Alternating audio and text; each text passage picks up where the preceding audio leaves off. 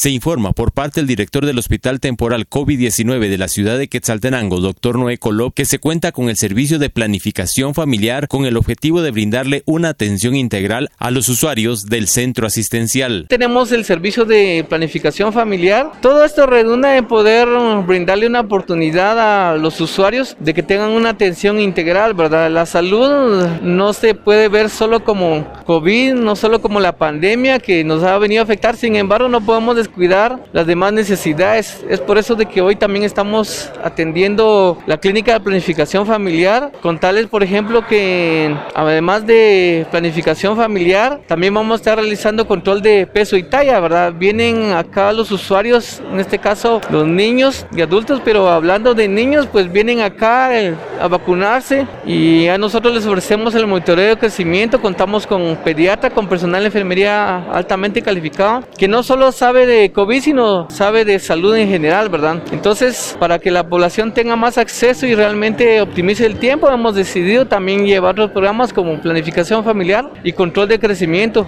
también suplementación con micronutrientes como es el zinc, vitamina A y otros nutrientes también que son importantes para la salud de los niños. Para acceder a este servicio nuevo no necesitan reservar cita, solo tienen que venir acá al hospital. Gustosamente se les estará guiando de la garita hasta esta clínica. Aquí el personal está en total disposición de atenderlos, el horario de 8 de la mañana a 4 de la tarde. Desde Emisoras Unidas Quetzaltenango informa Wilber Coyo y Primera en Noticias, Primera en Deportes.